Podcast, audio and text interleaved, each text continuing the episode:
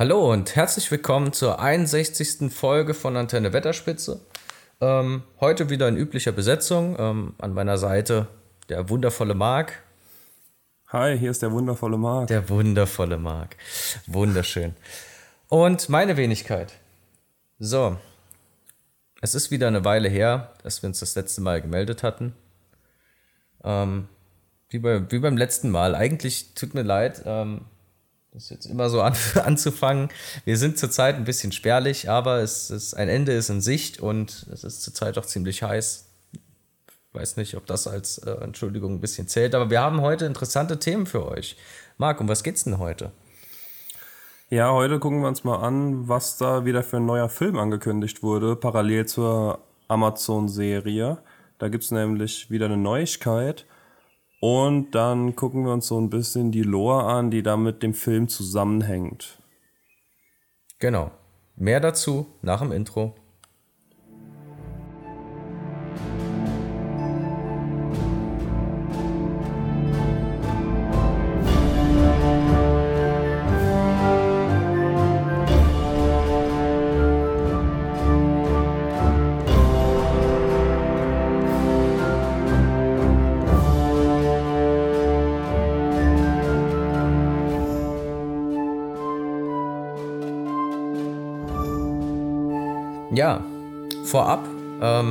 Vielleicht noch eine Kleinigkeit, die uns beide sehr gefreut hat. Wir haben ähm, Zusendungen erhalten von auch unseren jüngeren Fans, konnten denen kleine Freude machen und an der Stelle wollen wir doch noch recht herzlich einmal äh, Leander grüßen. Schön, dass du zuhörst. Ja, ganz liebe Grüße, Leander. Schön, dass du zuhörst. Aber Worum geht's heute? Es ist ein neuer Film angekündigt worden, Marc. Es, also mich hat's eigentlich tatsächlich sehr äh, überraschend getroffen. Also hatte ich jetzt wirklich gar nicht auf dem Schirm. Ich dachte eigentlich, wir sind schon mit der Serie eventuell verwöhnt, ähm, wenn sie dann kommt und hoffentlich gut wird. Aber äh, dass jetzt auch noch ein Film dazu kommt, das fand ich ja, das fand ich schon doch schon sehr spannend. Bin auch echt gespannt, ja, es. Ich war auch sehr überrascht gewesen vor allem habe ich jetzt so ein bisschen die Befürchtung, dass das so ein Star Wars komplettes Franchise ausschlachten wird, dass Warner Bros. da so ein bisschen in die Disney-Kerbe tritt. Und ja, ich bin mal gespannt. Vor allem, wenn wir jetzt den Film mal angucken, es ist War of the Rohirrim auf Englisch oder War of the Rohirrim. Ähm, und es ist ein Animationsfilm, der sich eben rund um Helm Hammerhand und die Aufstände der Rohirrim mit den Dunländern dreht. Also ist sehr vermutlich anzunehmen, wir wissen noch nicht alles, aber das ist schon mal soweit relativ bekannt.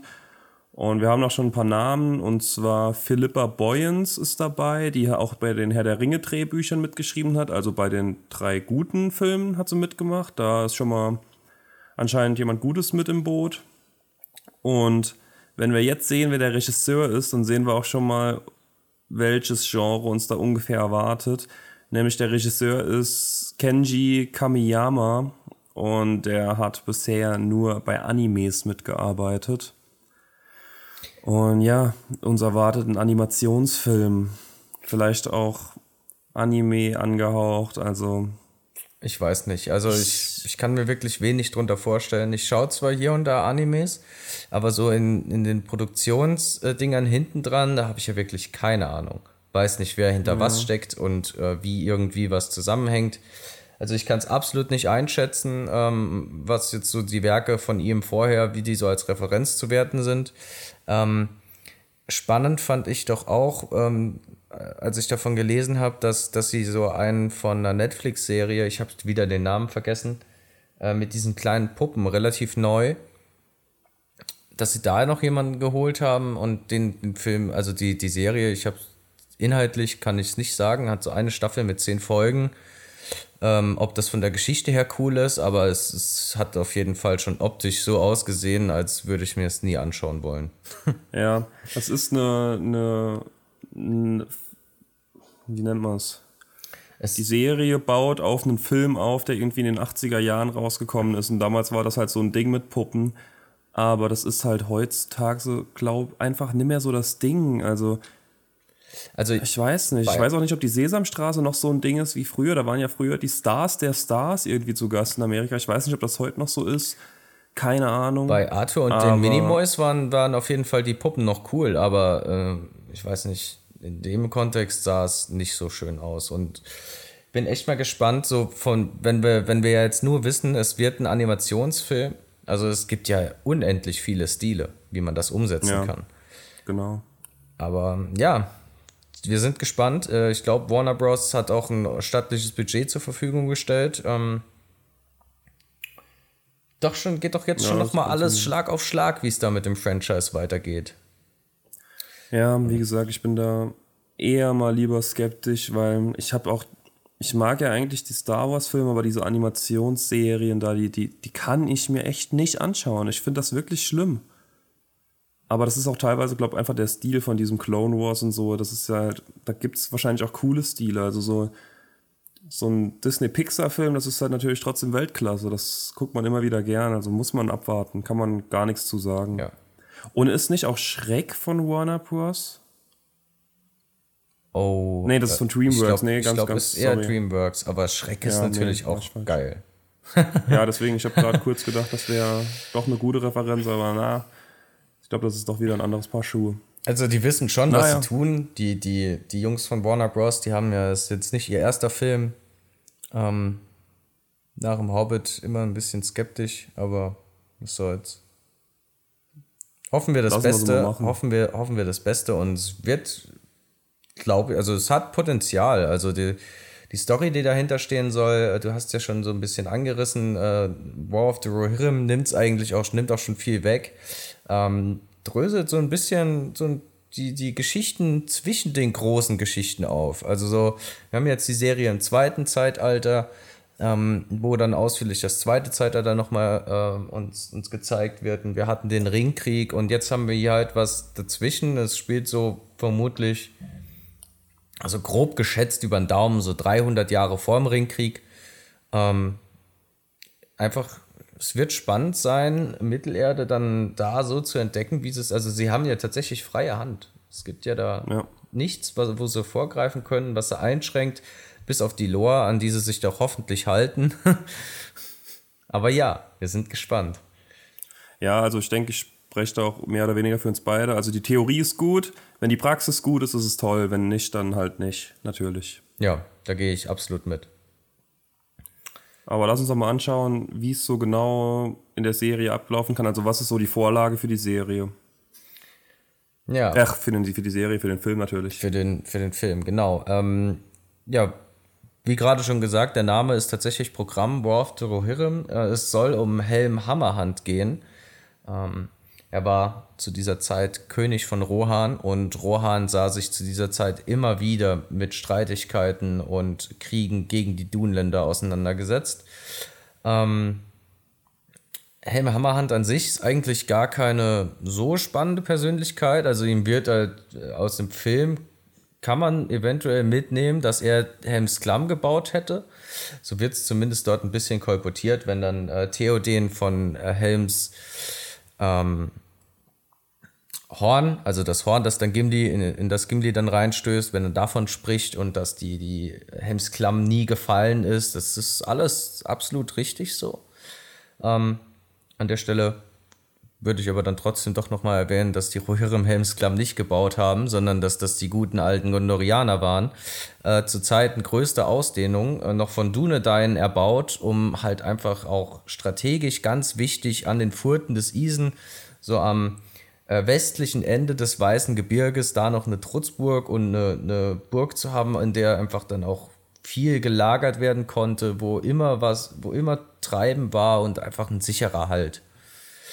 Liegt ja auch wunderbar in dieser, dieser kleinen gebirglichen Umklammerung so ein bisschen drin, einfach sehr schwer einzunehmen, wurde sie auch dann letzten Endes die.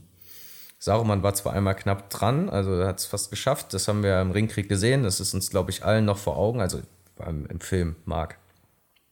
Ja. Helms Klamm, also einfach immer geil anzuschauen, oder? Ja, vor allem, sie ist ja schon animiert, also da ähm, sehe ich auch positiv im, im Animationsfilm, dass das cool aussehen wird. Ja. So, ich gehe noch mal ein bisschen auf Helm Hammerhand zurück. Er war halt, äh, er war der Kö äh, König von Rohan und hatte dann ähm, leider mit Dunländern zu kämpfen. Und das ist eigentlich auch schon so alles, was er dann da hatte. Ähm, er hat eine Schlacht an den Furten des Isen gegen die Dunländer verloren und sich dann ähm, logischerweise in die Hornburg zurückgezogen, weil sie ist einfach nur ein Stück südlich hinter den Furten des Isen und hat dann da Zuflucht gesucht und wurde dann mit seinen Truppen und mit den, den ähm, äh, Rohirren, die dann dort auch in der Festung und im Umland gewohnt haben, während der Belagerung Opfer eines der schrecklichsten Winter in Mittelerde geworden.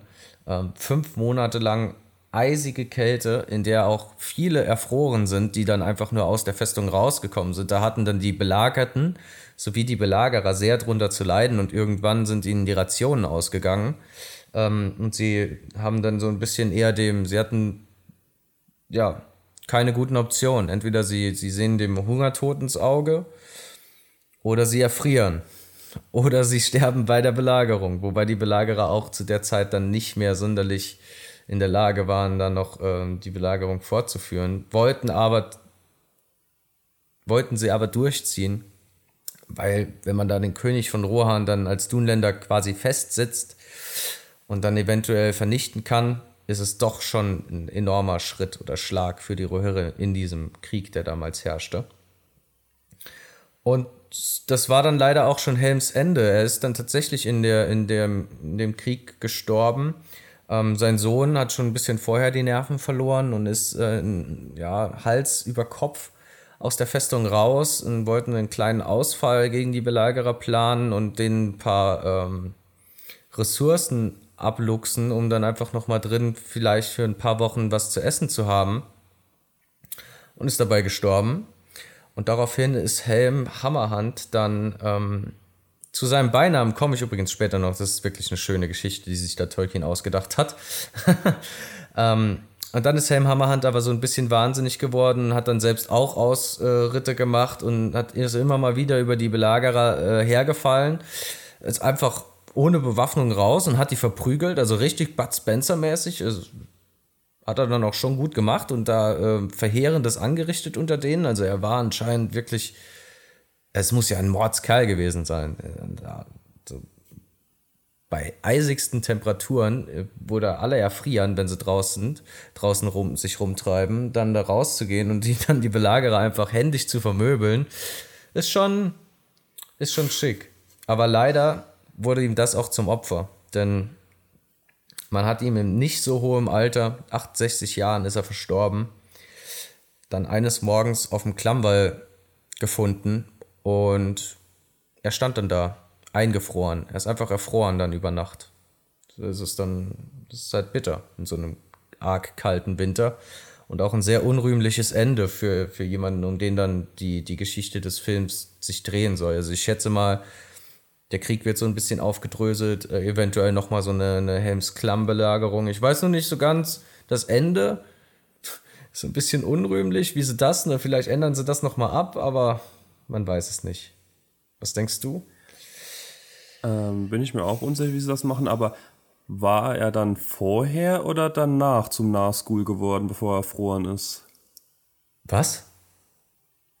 Im War of the Ring wird er doch zum Nahschool. Helm Hammerhand? Ja.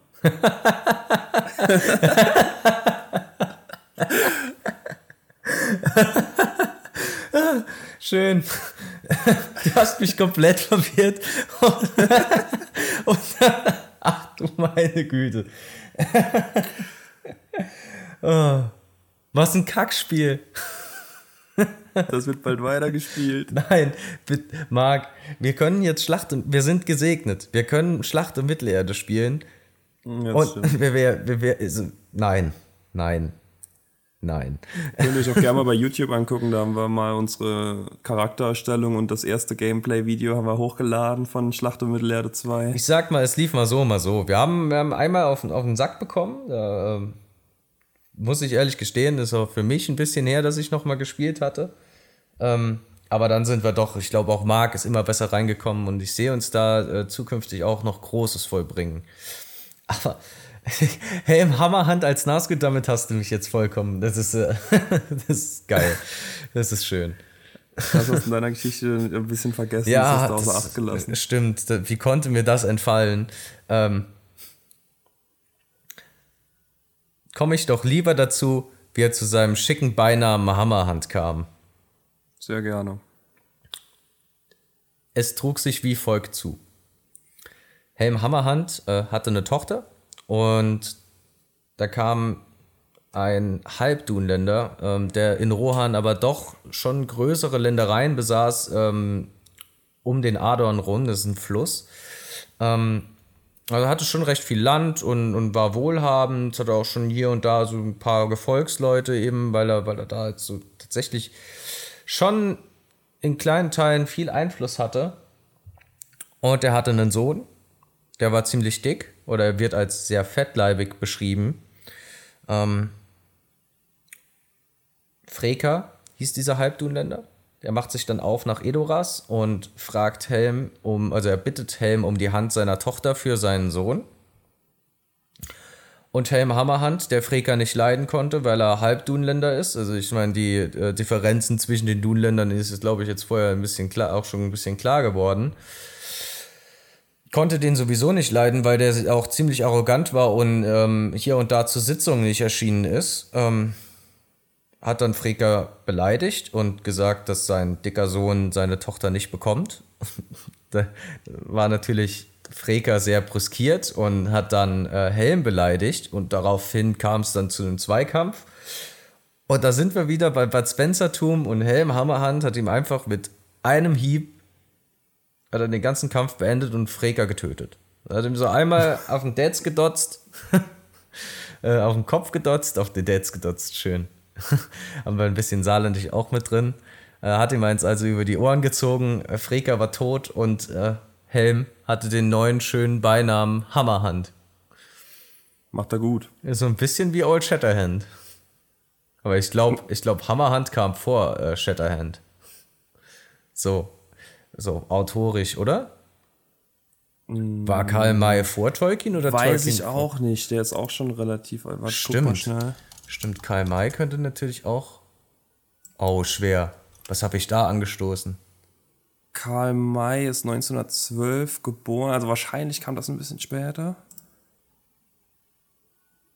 Weil zu der Zeit hat ja Tolkien quasi schon, äh, Im Ersten Weltkrieg schon gekämpft. fast, hat er sich schon für den Krieg warm gemacht. Ähm, ja, finde ich jetzt nichts Genaues zu. Ja, zu der, lange Herr der, der. Herr der Ringe und so weiter wurde ja dann, sagen wir einfach, die haben es zeitgleich geschrieben. So. Der Herr der Ringe wurde ja, Ja. dann so, so während des Zweiten Weltkriegs veröffentlicht.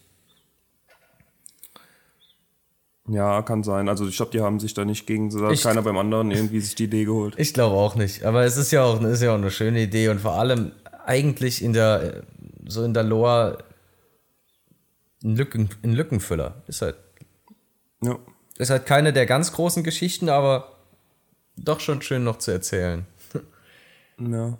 Ist halt auch dann nichts für eine Serie, ist halt eben was für einen Film. Genau. Auf jeden Fall. Also ich denke nicht, dass da, also ich denke, dass das kann man auch in einem Film ganz gut äh, abhandeln. Ja, da sollte es dann, sollte es dann nicht auch wie beim Hobbit. Ich sag ja zwei Teile, hätte ich noch absolut verstanden, aber drei, nein, bitte nicht. Hobbit, der Hobbit ist so ein wundervolles Buch in einem durch und das war ein bisschen schade. Genau. Aber Marc, ich finde es schön, dass wir vom äh, Bösen jetzt noch mal so ein bisschen halbwegs abgekehrt sind. Gut, so ein paar verlauste Dunländer haben wir jetzt hier auch noch mit drin, aber die so, wenn die nur Unruhe stiften und hier für Ärger und Scherereien sorgen, was soll man da machen? Sollen wir die gerade mal abhandeln, du Länder? Da haben wir auch noch ein bisschen was zu, da können wir auch noch was zu erzählen. Oh, dann sind wir ja doch nicht ganz weg vom Bösen. Ja, wobei, Dunländer sind. Sind sie eigentlich Ja, böse, sind, Marc? Nee, nee. Würde ich, Ah. nee, würd ich nicht sagen. Die sind so ein bisschen auch Bud Spencer angehört, also die, sind, die scheren keine Auseinandersetzungen oder die scheuen keine Auseinandersetzungen. Ähm, aber denen jetzt was Böses direkt zu unterstellen, würde ich jetzt eigentlich nicht sagen. Also es waren einfache Hirten, die in den Hügelländern gelebt haben und haben da so ihr Vieh vor sich hingetrieben und waren ein bisschen rückständig, hatten auch keine krassen Waffen. Wenn sie aber mal irgendwie von einem Gegner ein gutes Schwert gefunden haben, wussten sie das auch zu schätzen und wussten auch damit umzugehen. Also die waren schon recht gute Krieger. Ähm, allerdings halt recht aufbrausend auch. Und wie gesagt, die, wenn eine Auseinandersetzung mal auf sie gewartet hat, dann haben sie sich das nicht nehmen lassen und haben da auch mal eine, die eine oder andere Schererei gehabt. Und da, da, sie auch keine schlechten Waffen gehabt haben, mussten sie irgendwie ihren Gegnern an, anders Angst machen und deswegen haben sie richtig lange und dichte Bärte gehabt. Oh, das ist cool. Ja, ist echt cool. Und sie waren auch ein bisschen abergläubig, das kennt man ja auch so aus der, glaub, ähm, aus Großbritannien auch oder aus dem Vereinigten Königreich, da waren ja auch die die Hirten, glaub, immer sehr abergläubisch und haben auch so Zeichen an die Türen gemalt und so, dass ihr Vieh nicht gerissen wird. Also da hat sich Tolkien, glaube ich, auch einfach in heimischen Gefilden ein bisschen umgeschaut und das so ein bisschen übernommen, dieses Volk. Und jetzt kommen wir mal dazu, warum du vielleicht dachtest, dass sie böse sind. Und da deswegen, also ich, ich würde sagen, nein. Sie haben ursprünglich nämlich im westlichen Teil Rohans gelebt und dieses Gebiet wurde vom Truchsess von Gondor, äh, Kirion, wurde das an die Eotheot übergeben. Ja, die Eo Eotheot. Das hatten wir ja in ähm, Horn of Gondor, war es, glaube ich, oder? Genau. Ja. Genau. Das war ja auch ähnliche Zeit und ähnliches Setting. Und ja, die Eotheot haben halt die Dunländer einfach vertrieben aus ihrer eigentlichen Heimat, wo sie immer waren. Und da sind sie nach Dunland gegangen dann, was eben ein bisschen weiter im Westen war. Und ab dann wurden sie auch nur so ein bisschen abfällig Dunländer genannt. Und das hat ihnen halt nicht gefallen. Also die haben sich da wohlgefühlt, die waren da zu Hause und sie wurden einfach vertrieben, weil irgendjemand anderes Ansprüche auf dieses Gebiet gestellt hat.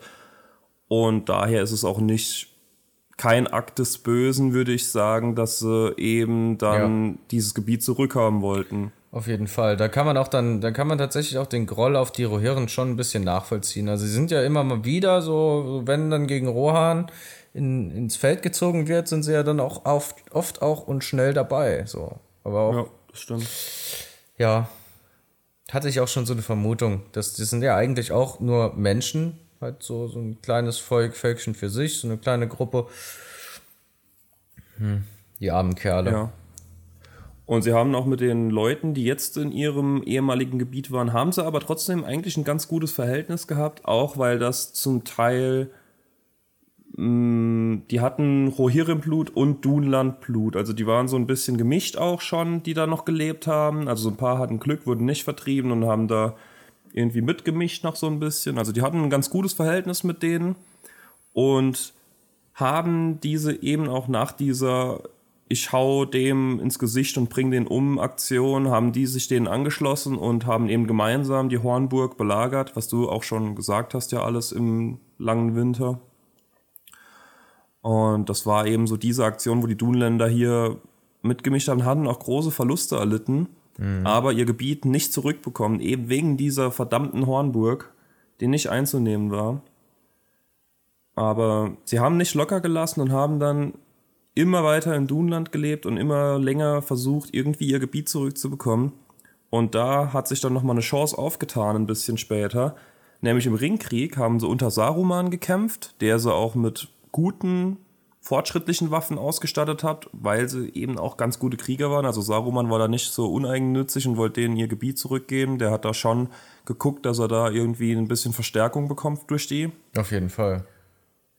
Und ja, wir wissen, glaube alle, wie der Ringkrieg ausgeht. Für die Dunländer nicht ganz so gut. Sie haben mega viele Leute verloren und hatten danach eben auch keine Chance mehr, irgendwie Ansprüche zu stellen. Und als so ein bisschen Reparaturzahlung, nenne ich es mal, haben sie nach der Niederlage müssen Eide schwören und das abgetretene Gebiet dann offiziell anerkennen. Also sie sind quasi als große Verlierer aus der ganzen Sache raus. Sie haben ihr Gebiet nicht zurückbekommen und mussten in Dunland bleiben.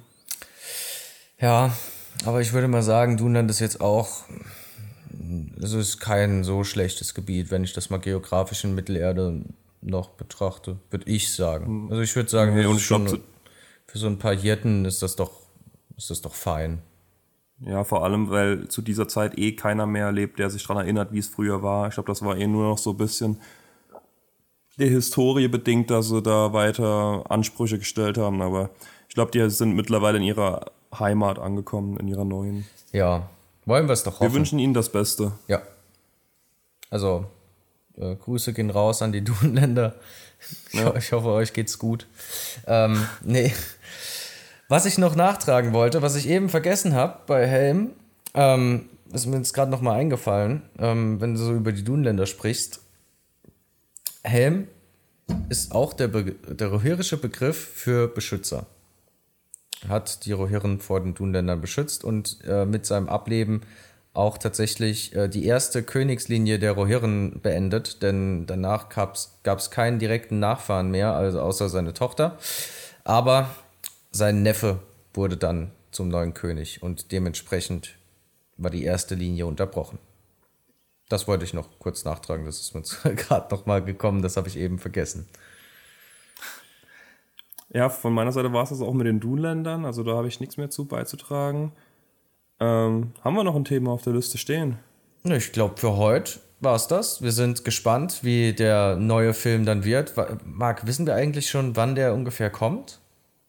Äh, nee, um ehrlich zu sein, nicht. Aber ich glaube nicht, dass das. Also, wenn der schon angekündigt wird, würde ich fast sagen, dass der ungefähr gleich mit der Serie kommt. Oha. Eventuell. Okay, okay. Na, dann sollte es Vermutung. ja vielleicht Winter, Frühling nächsten Jahres. Wir werden ja auch schon ja, ein bisschen, wir sind schon ein bisschen so auf die, sind schon ein bisschen so auf die Folterbank gespannt worden, was hier zeitlich angeht. Ja, dann ist noch ein Spiel angekündigt für Mobile, also für momentan, glaube ich, nur Android werden wir mal gucken, ob es da schon irgendwie was zu gibt. Und wenn nicht, werden wir warten, bis es offiziell raus ist. Also so, da gibt es eine Beta-Version, aber die kann man nur in den Philippinen, Australien spielen. Also ich glaube, das ist mehr Stress, das irgendwie mal anzuspielen, dafür, dass es dann nicht im Endstadium ist. Ja, da warten wir, glaube ich, glaub einfach ich mal, wie es raus ist. Genau, da warten wir einfach mal, bis wir es gescheit spielen können. Und ja. dann haben wir vermutlich auch bessere Eindrücke davon. Genau. Ja, apropos Spielen, ich denke, ähm, man kann demnächst wieder äh, Schlacht mit Erde Gameplays begutachten, oder Marc? Ja, ich denke schon. Wenn wir die Woche vielleicht uns nochmal dran setzen und nochmal ein bisschen weitergehen. Ich habe ein paar Tipps bekommen, muss ich ehrlich. Äh, vielen Dank dafür.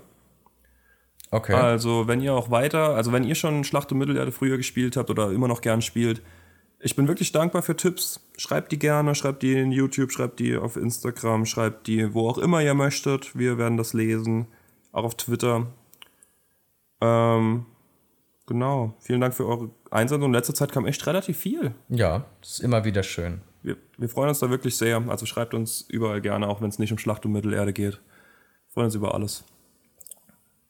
Ja, da kann ich mich nur anschließen. Ich würde sagen, schöner hätten wir nicht können, in eine, das, das Böse jetzt wirklich hinter uns lassen, oder? War eine gute Folge, war schöne Themen. Auch die Dunländer sind nichts Böses, haben wir gelernt. Ja, aber es ist doch gut, dass wir da mal vom, vom Bösen nochmal wegkommen und jetzt in die äh, strahlende Zukunft des Guten hoffentlich blicken. Genau. Dann würde ich sagen, vielen Dank fürs Zuhören und bis zum nächsten Mal. Bis zum nächsten Mal. Ciao, ciao.